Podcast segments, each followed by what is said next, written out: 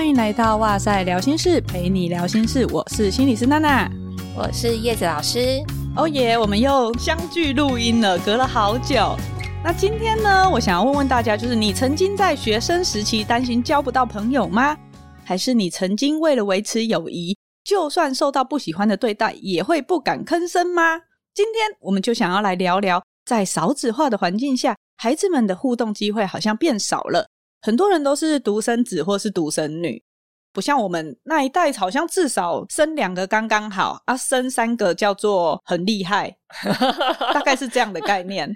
基本上好像都有手足啦。然后到这一代的话，嗯、好像生两个已经超过平均值了，生一个已经算是为国家有贡献了。这样子，所以变成孩子们他们平常很少有练习的对象，让他们慢慢学会怎么去设立界限，怎么互相尊重。或是怎么跟别人吵架以后又和好？那进入学校生活以后呢，他可能就会遇到各种的人际关系中的情境，而不知道如何应对。像是有一些孩子他会交不到朋友，有一些是无法跟别人维持长远的关系，因为好不容易交到了之后，可能就会有冲突。更有一些孩子可能会遭遇到霸凌，却不敢吭声。今天会录这一集呢，其实我们是因为不久之前有收到一位听众的来信。然后是一个小学三年级的同学，真的是非常的厉害，我们就叫他小林好了，用一个代称呐、啊。我必须要说，他信的书写格式非常的正确又有礼貌，比一些大学生或成年人来信的时候还要好很多。这个部分要给他肯定。还有，我觉得因为他愿意主动求助，所以我们特地想要为他录这一集，来分享一些交朋友的关键能力。而这些关键能力呢，他可能不只是你在。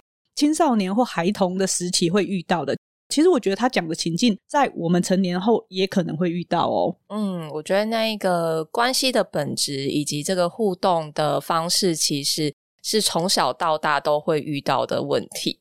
好，那我们先来看一下小林写了什么呢？他说：“宇哲老师、心理师娜娜，你们好。”他有时用您哦，很很尊敬。他说：“我是小林，常常听你们的哇塞心理学。那为什么我要写这封信的原因呢？是因为你们说哇塞，聊心事陪你聊心事，所以我就想要跟你们聊聊我的心事。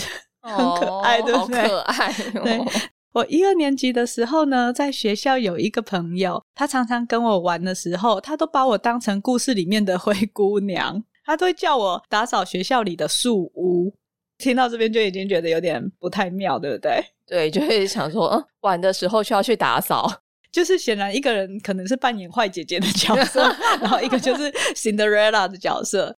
那他说，我虽然不想要当灰姑娘，但是我又不敢跟他讲，因为我怕我这样子就没有朋友了，所以我就一直把这件事情藏在心里面，没有讲出来。直到呢，他要转学的时候，他虽然有送我一些东西。可是呢，他有做了一些我不太喜欢的事情，就是他翻过我的抽屉，把他送我的礼物收回。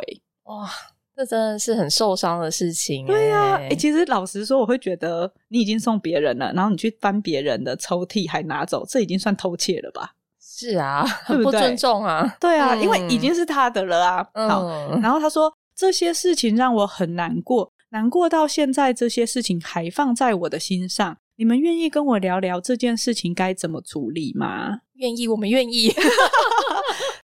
哎，我们先问一下好了，品心，你过去在求学的阶段，也有遇过什么印象深刻和朋友有关的这种困扰吗？比较印象深刻，其实是我国中的时候发生的事情。不过老实说，毕竟国中有点久了，所以我其实已经不太记得细节了。就是国中的女生嘛，就是当时我们都会有大家几个比较要好，几个比较要好啊，像小圈圈这样，然后大家就会同进同出啊，一起干嘛干嘛的啊。所以我当时也跟几个女生其实是蛮好的。可是这些东西本来都很好哦，直到某一天，其中的两位吵架了，不是我跟谁吵架哦，是另外两个吵架了。嗯，然后我就夹在中间，你知道，就会想说啊，调节一下，当一下和事佬。然后呢，本来夹在中间还蛮尴尬的，可是一阵子之后，我发现。他们和好了耶！哦，那蛮好的啊。对啊，可是变我被排挤了，也太莫名其妙了吧？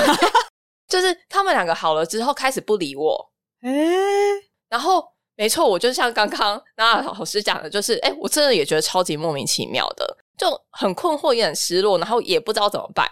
所以其实后来有一段时间呢，我下课的时候其实都自己待在座位。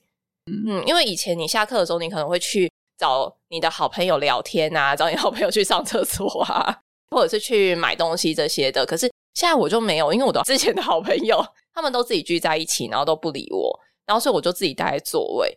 我记得我那个时候就一直在这样的状态，我唯一做的事情就还是会跟我座位附近的同学讲讲话。呃，没有真的完全就是直接趴下去睡觉，或者是完全不理别人。嗯。因为我知道有一些孩子在人际交往上遇到相同的情境的时候，他可能干脆就趴下去睡觉，或一直看书。对啊，其实有的时候就是可能会封闭自己啦，嗯。就退缩起来。那我觉得我那个时候可能某部分也是蛮爱面子的，我就觉得我不想要表现这么明显，所以这个爱面子救了你。对，就是。我也还是可以的，我还是有跟人家在讲话的。所以凭着这股气势，后来怎么了？后来就是我座位附近的那几个同学，其实后来就也会主动找我讲话，然后渐渐的我们也越来越好。所以我虽然失去了一些朋友，但是我后来还是有在交到好朋友的。然后这一群的好朋友，我就没有再更换交友圈了，我就一直维持到毕业。哦，所以有时候没有办法跟某些人维持关系。或许不是一件坏事，因为你会找到更适合你的朋友。嗯，哎，其实听到这个，我不知道男生啦，可能女生可能会蛮有共鸣的。在国高中那个时期，特别常常会有这种关系上面的议题。你要说排挤吗？好像又很模糊，到底有没有到那个程度？这个确实会让人很困扰。大概小学、国中的时候，我身边也会有类似的状况，但是因为我的神经真的太大条了，以至于。我感觉不到自己被排挤，或是有没有，因为我可能就是本来就不常隶属在某一个特定的小圈圈里面。啊、我本来就是会到处跳，然后到处看，哎、欸，你们在干嘛 的那种，八面玲珑，就是到处去玩的那种状态。然后跟男生也好，跟女生也很好，所以我就比较有点分不清楚。不过我印象很深刻的是，我国中的时候，我有一个朋友 A，他是我小学就认识了。我们是很好，我会去他家看金田一的漫画一整天的那种，很熟啊。所以呢，到国中的时候，我们却不同班，可是我们还是同一个社团。那另外有一个跟我是国中才认识同班的朋友 B，不过呢，他会一直想要打入我们那个国小的那一圈的人里面。所以，比如说我跟朋友 A 走在一起的时候，他会从中间这样插开，这么明显。对，对，我就是对那个。画面印象好深刻，我到现在还记得。他就故意插进来，因为你平常如果要跟人家讲话，你会从旁边加入话题嘛，嗯、像摩西分红海这样吗？对对，就是你感觉这种东西好像只会在电视剧里面出现的一个画面。后来他又会计较成绩的排名，比如说他没有拿第一名的时候，他就会大哭，好像考的比他好的人在害他一样。所以他也蛮辛苦的。对，我现在长大来看，我会觉得好辛苦哦。嗯，可是。以前我是觉得充满困惑，想说为什么要这么计较谁跟谁比较好，谁成绩比较好？嗯、我就觉得啊，你就是努力考完，结果是这样，下次再认真就好啦。朋友上面，我就会觉得自然的跟每一个人相处，你会自然的想要跟谁讲话，跟谁一起玩，这不是很自然的事吗？所以 B 就变成越来越不被大家喜欢啊，就是大家也其实都看得出来，他在这个人际关系的这些数字上面还蛮。除了计较，想不出其他形容词。就是他好像有点太强求了。嗯，对。可是我觉得人际关系的互动有时候反而是一个非常自然的状态。然后呢，大家也没有特别欺负或霸凌他或排挤他，只是大家渐渐的就会选择跟自己价值观和态度一样的人当朋友。我现在长大以后想，我就会觉得，就 B 的视野来看，他可能会觉得自己被排挤。嗯，对不对？嗯，其实他可能是。蛮难过或不知道怎么办的，尽管我们觉得我们没有故意要这么做，嗯、所以今天跟大家分享这些经验，在成长的路上中，势必就会经历到这一些人际上的议题，然后我们会慢慢的知道怎么样选择合得来的朋友。回到像来信的小林提到的议题啊，我觉得有两个部分。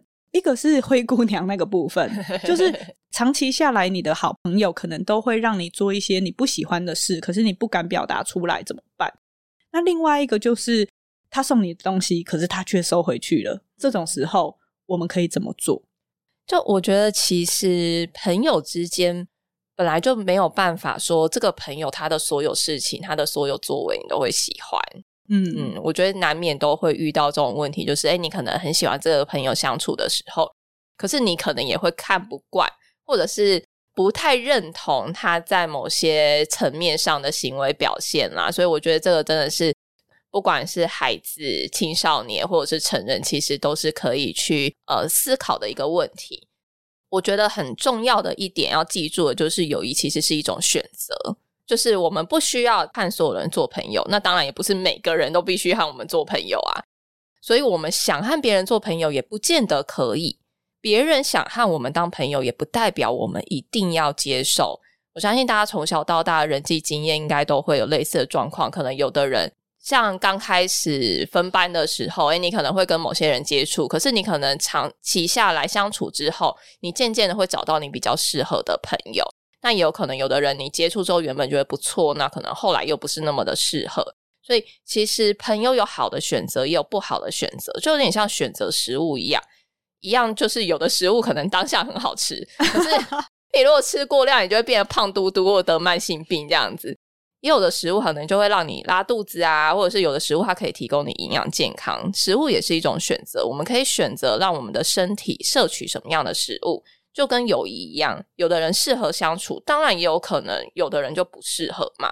可是我们可以选择让我们的生活中去接受什么样子的互动跟关系。那我觉得你刚刚用食物这个举例很棒诶，确实有一些朋友你会觉得跟他一起好好玩哦，然后好疯狂哦，好嗨哦。但是其实他那个食物可能他就是像早餐店的奶茶，或者是或者是什么之类的，就他就是好像蛮疗愈的，但是会让你拉肚子啊。对啊，嗯，我我觉得讲到奶茶拉肚子也是，就是就像有的。食物可能是好的，可是不见得适合你。比如说，我有乳糖不耐症，那牛奶很好，哦、可是就不适合我啊。那我可能可以选择，就是那我喝豆浆。这个朋友也许他很好，或者是他跟别人相处也很好，可是我们两个就是合不来，就频率不对。有时候也是这样，嗯、跟他的关系也许就是适合泛泛之交而已。呃，像小林信中有提到，他其实是会很担心失去朋友，嗯，而紧抓着这个不放。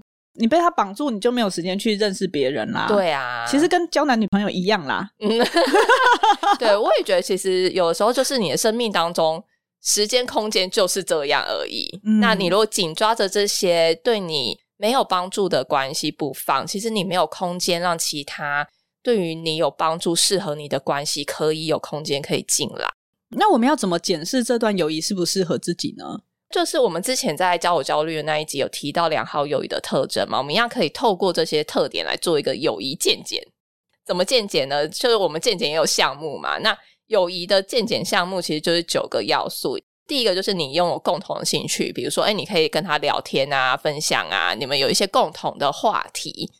第二个就是互相关怀，你有什么事情，我会想要关心你，我也想要知道你怎么了。那第三点就是你们彼此是支持帮助的。比如说有困难的时候，我会愿意给你一双手帮忙，或者是有困难的时候，我也觉得，哎、欸，我可以找你帮忙，会敢于提出，然后你也知道对方可能会友善的回应。嗯，我也愿意帮忙你。嗯，如果今天这换作是你，对，换作是你的话，我也愿意帮忙你。第四点就是互相是了解想法、个性的。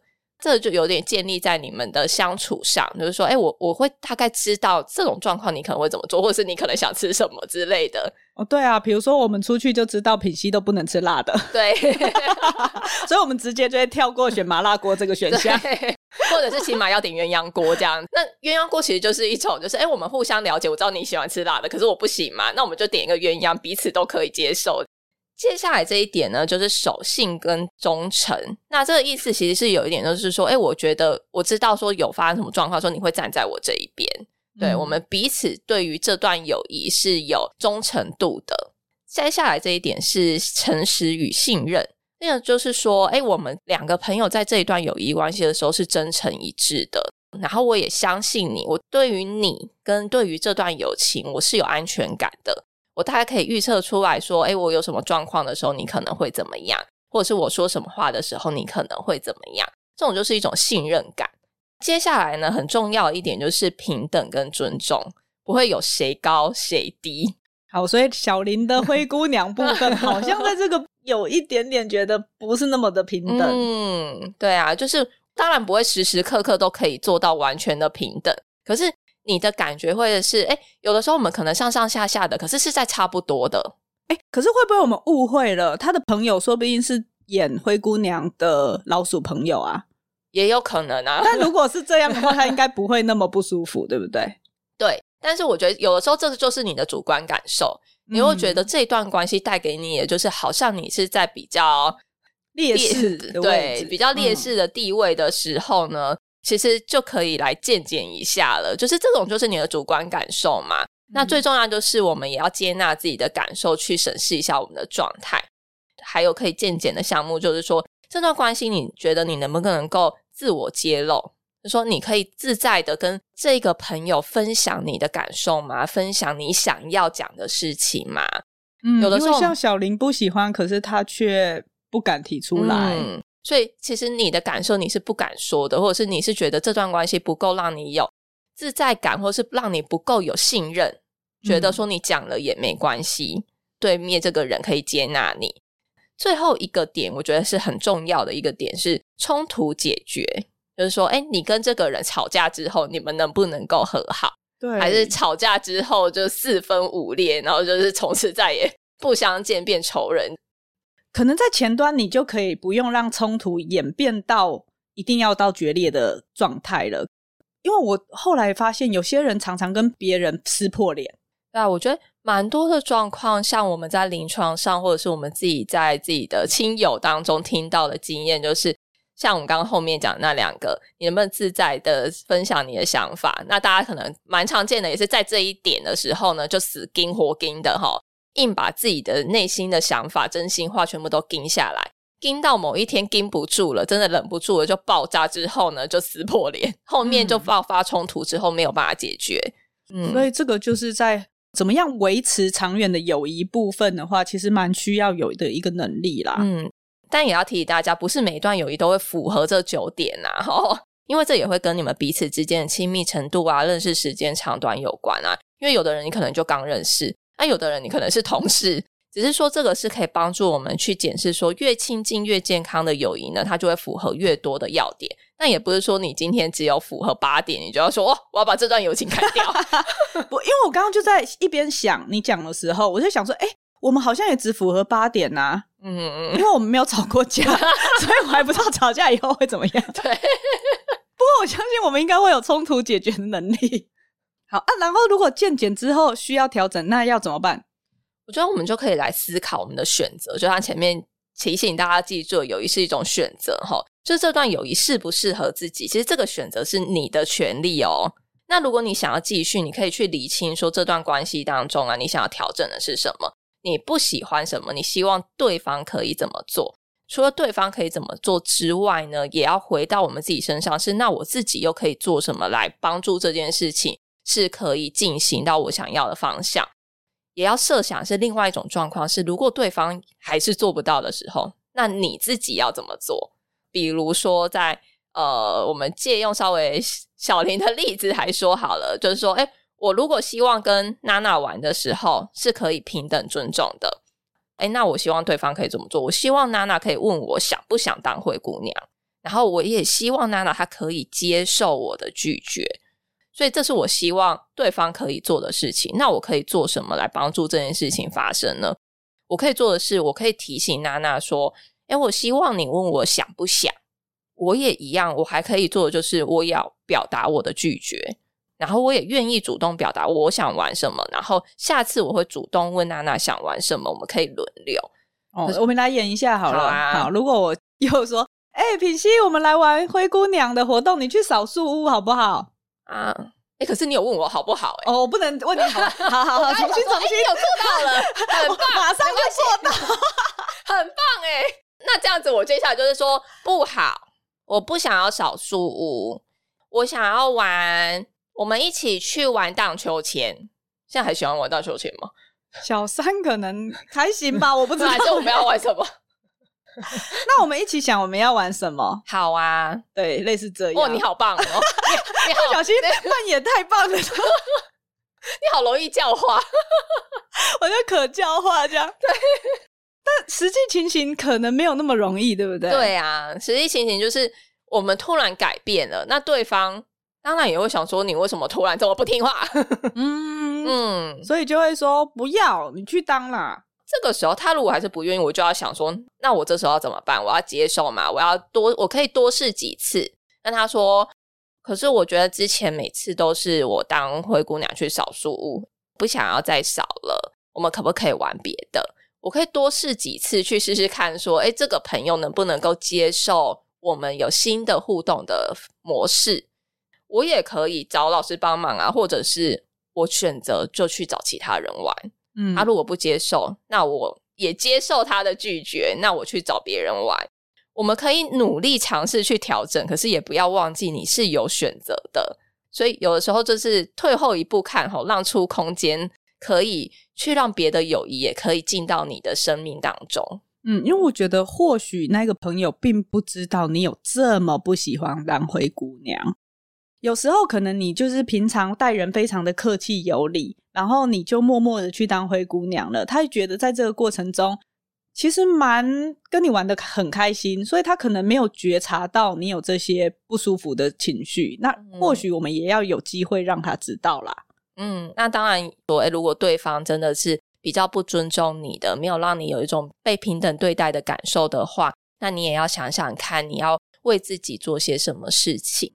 因为我相信，要小林马上跟朋友说这些话，然后提出自己的需求，一定很不容易。因为这对大人来说都没有很容易做到。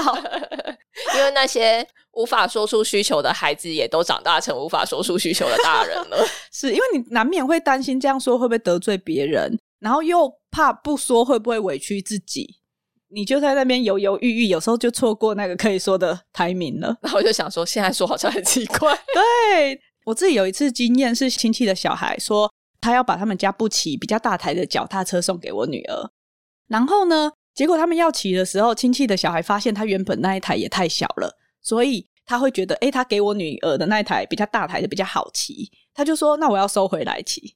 哇，然后现场真的是有点尴尬，对，因为我看得出来我女儿其实当下有点不知道怎么办，她也好想骑，可是那个又是人家送的，她好像又觉得自己没有。立场去跟别人争个什么，嗯、我就看他就把脚踏车先让亲戚的孩子骑了，可是我就没有出手啦，因为毕竟我说那些话好像也不是很适当，就只能在心里面想。过不久，他可能也觉得这样不好玩，所以他就自己跑去跟那个亲戚的孩子说，还是我们轮流骑啊。他很棒，他自己想到了一个方法。对，所以我就觉得他可以提出自己的需求。没有破坏关系，也没有让自己委屈，是蛮好的一个状况。那我觉得关键就在于你是不是用一个自我肯定型的方式去跟别人做沟通，是可以尊重自己的，也可以尊重别人的前提之下去跟对方坦诚你的想法。这个会建立在你觉得自己的想法和感受和别人一样重要，一样有价值。然后我自己就会觉得说，嗯，一定是因为我们平常有提供他这个环境。还有很好的身教示范，他才做得到这件事，因为真的不容易耶。对啊，他想到了一个互相尊重，然后又可以很圆融的解决当下的那个情境的一个方法。然后他自己也有玩到嘛，嗯嗯，而且他还勇于表达。对，如果我们在平常的生活中，当孩子表达想法的时候，你能不能都是认真以对，而且是给予尊重的，就会影响到他觉得自己的想法是不是被重视跟有价值的，也会影响到他以后怎么样子跟别人应对进退。所以我觉得，如果能够自己想到方法，其实也很棒。但是如果你真的伤透脑筋，然后都不知道该怎么处理目前的困境的话，我觉得可以尝试看看跟别人说说你的困扰。因为其实研究数据显示啊，有十五趴的青少年是被同才排挤，然后有另外十五趴是被同才忽略的。那么多，对，所以其实加起来有三成的人长期都是为社交所苦的。就很感谢小林，他愿意来信跟大家分享他的现在的这个困扰哦，让我们有机会可以去谈论这个问题。那当然也让我有这个机会去整理我过去国中的那段经验哦。因为其实我自己现在回想，除了失落跟困惑，我也觉得蛮羞愧的。因为好像本来不干我的事，可是却变成我是那个被挤出那个圈外的人。嗯，的时候，我也觉得，哎，是不是我的错？哦，对，有时候被排挤的时候，你忍不住就会对自己有一些否定，你就觉得是不是我做错了什么，嗯、人家才会不喜欢我？对啊，我当时其实也有蛮深的这样子的感受，所以其实我是不敢跟别人讲的。那像我刚刚说，我爱面子嘛，嗯、所以也是某一部分，就是因为我觉得好像是我做错什么事情，可是我就不想要被大家讲，或者是我不想要承认这件事情，所以呢，我就装的好像没事一样。那我也都没有跟别人说，因为我总觉得好像很丢脸。然后长大之后，我才知道，原来不是只有我有这样子的经历，就像我们刚刚讲的，有三成的人 都有这样子的经验。所以我就觉得啊，好像没有那么羞愧了。那我自己是很幸运，有之后有很多正向交往经验去修复我的挫折。可是有的人可能就正在这个挫折当中，有的人可能就像小林一样，一直还对于这件事情觉得很受伤。嗯嗯，我觉得可以跟信任的人谈一谈，那听听大家的想法，其实也许可以带给大家更开阔的视野。当然，如果你在生活中有朋友可以跟你聊一聊，有老师跟你聊一聊，这也很棒。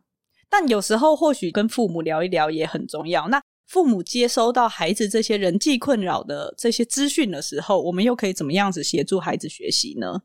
因为我常常听到的是，孩子会跟我说，如果他讲出来，爸爸妈妈就说：“啊，你就不要理他啦。”我这个真的超常听到的，他就是开玩笑啦。但是。孩子的感受不是这样啊，嗯，真的，我还有听过家长会说，这哪有什么啊？长大后你就知道更多压力哦，这点事情就在那边计计较，就是真的会否定他当下的那些痛苦经验，对，就是说啊，这也值得你难过，真的是小孩子诶。刚刚讲的那些话呢，都是提醒家长不要讲出来的错误示范哈。嗯，别不要说，哎，心理师说要这样讲，整个歪掉。所以我只听到这个，因为其实人际困扰非常多种啦。我们说实在，要针对特定的情境去教大家怎么做，可能也不见得适用。只是说讨论一个通则是，如果今天遇到，就是要切记我们刚刚讲的错误的示范，就是最大忌的就是你否定孩子的困扰是困扰这件事情呢、啊。不管我们家长或者是大人听起来有多小，对孩子来说，其实就是一个足以让他烦恼的事情嘛。对我们来说就是重要的事情，所以家长其实光是能够用心的听孩子说完，其实就可以让孩子感受到是被重视跟接纳的。那他在朋友那边受伤的心呢，就可以愈合一点点。如果我们真的觉得孩子分享的事情是一个很常见的状况，那我们可以试着说：“娜娜跟你冷战真的让你很难过，不知道怎么办才好。妈妈以前也有过类似的状况，你想听听看吗？”那这样子，我们做到的是，诶，我们有同理孩子的感受，我们也分享到我们的经验，让他知道不是只有他这样，我们一样让他知道说，诶，我们跟你是同在的，我们愿意陪伴你一起去度过这样子。另外再来跟他讨论说，诶，后续可以怎么问题解决，我们要怎么办？因为我觉得，就像你刚刚说的，我们一定不是先给建议，你也要问一下他想不想听。嗯，另外，我觉得平常的时候我们也要注意哦，不是等到问题来了才来解决。嗯、那平常家长可以做的事情，其实就是示范。就像刚刚娜娜心理师有分享，孩子其实自然而然就可以表现出来。孩子很多的学习其实都来自于模仿，那家长就是孩子最有时间能够观察，然后最能够模仿的对象。所以，维系良好人际互动的技巧，不是只有在出现问题的时候才教怎么做。平时家长就能够示范说：“诶，我怎么跟你说我的想法是什么？我怎么听你的想法？我们怎么去面对不同的意见的时候可以沟通协商？然后我们怎么帮助彼此？我们怎么表达自己的内在的感受？如果我跟你有吵架的时候，我们怎么去化解这个冲突？那这些全部都是人际互动需要的能力啊。”即使是你们在亲子关系当中表现出来的样貌，也是他可以应用在他跟同才的互动，所以孩子都可以透过你亲身的展现来学习这些人际技巧。所以我觉得家长也可以邀请孩子一起做一个练习试试看呐，叫做自我肯定的语言。比如说，你们就说来，我们今天先来一起练习，先彼此赞美对方，比如说个性、才华、外表、打扮都可以。嗯。哦然后呢，接下来被赞美的那一方要练习自我肯定的回答，比如说像是“谢谢你，听到你这样说，我好开心。”“谢谢，我也觉得自己怎么样怎么样很不错。”这点对华人来说很难哦。这真的，我刚刚就在想说，这个真的是需要刻意的练习哦，要不然大家都会觉得我要尴尬死。对，就说啊啊没有啦，不会啦啊，我那么胖哪有？哎呦，他他比较好啦。你知道华人就是这样，这个不叫谦虚，这叫无法自我肯定。甚至有些人为了不要承受那个尴尬感，有时候还会先自我否定一下。嗯，对。那我觉得这个反而是从比较是获得这个好意、善意回馈，怎么去做自我肯定的练习。那另外一个部分呢，进阶一点的，我们就可以练习怎么样轮流告诉对方你自己对某一件事情的看法或意见。然后对方要练习自我肯定的反对，我要反对你这个意见。比如说，我可以说：“原来你是这样想的，不过我不赞同。我的想法是什么什么什么什么。”或者是说：“我对这件事情有不同的意见，我的意见是什么什么什么什么。”透过这样子的练习呢，让孩子知道他可以有自己的想法，可以表达，而且这个世界是很多元的，很多事情都是有可以讨论的空间的。这样子的练习，我相信。可以让孩子从小就较能够去做到自我肯定的语言沟通这件事。呃，除了孩子自我肯定之外啊，家长也要练习去肯定孩子，然后可能去接纳孩子的不同，因为每一个孩子都是独特的个体啊，所以去尝试看到孩子属于他自己的亮点。那当然，我们有发现孩子可能比较不足的地方，这个我们可以教导跟练习。但是同时也要帮助孩子去发挥他的长处，让他可以在人际互动上面是可以更舒服一点的。嗯，所以相信从小有正向的友伴经验，未来也能发展出比较良好的人际关系。而我们父母呢，就是孩子发展社交力很重要的推手。今天呢，就特别最后想要跟大家分享书，亲子天下出版的，它是漫画形式的，所以孩子可以自己阅读。书名是《给中学生的人际沟通术》，我觉得里面的那个。举例都还蛮贴切的，所以是大人小孩都可以看的书。如果大家有兴趣的话，我就会把链接放在资讯栏，大家可以进一步的了解。那今天呢，有关于到底要怎么样子提升我们的社交力，或者是要怎么样子维持一个好的友谊关系呢？我们就在这边分享我们的观点给大家，然后也再次感谢小林愿意寄信来跟我们说说他的困扰。如果对于今天的内容还有其他的想法的话，都欢迎到 Apple Podcast 留下五星评价，或是到脸书还有 IG 贴文底下留言。今天的哇塞聊心事就到这边，拜拜。